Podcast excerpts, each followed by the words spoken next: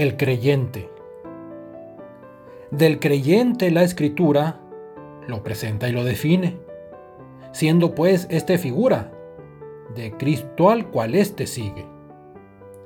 El llamamiento de Dios, como los dones que Él da, son pues sin revocación, no se arrepiente Él jamás.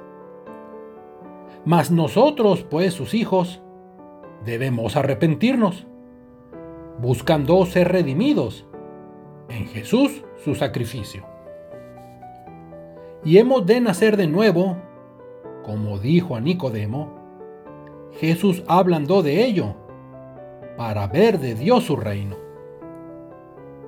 Respecto a ese nacimiento, en cuanto pues al del agua, bautismó así refiriendo, como cosa procurada y después de bautizarse, por la imposición de manos, viene así de nuestro Padre, a uno su Espíritu Santo.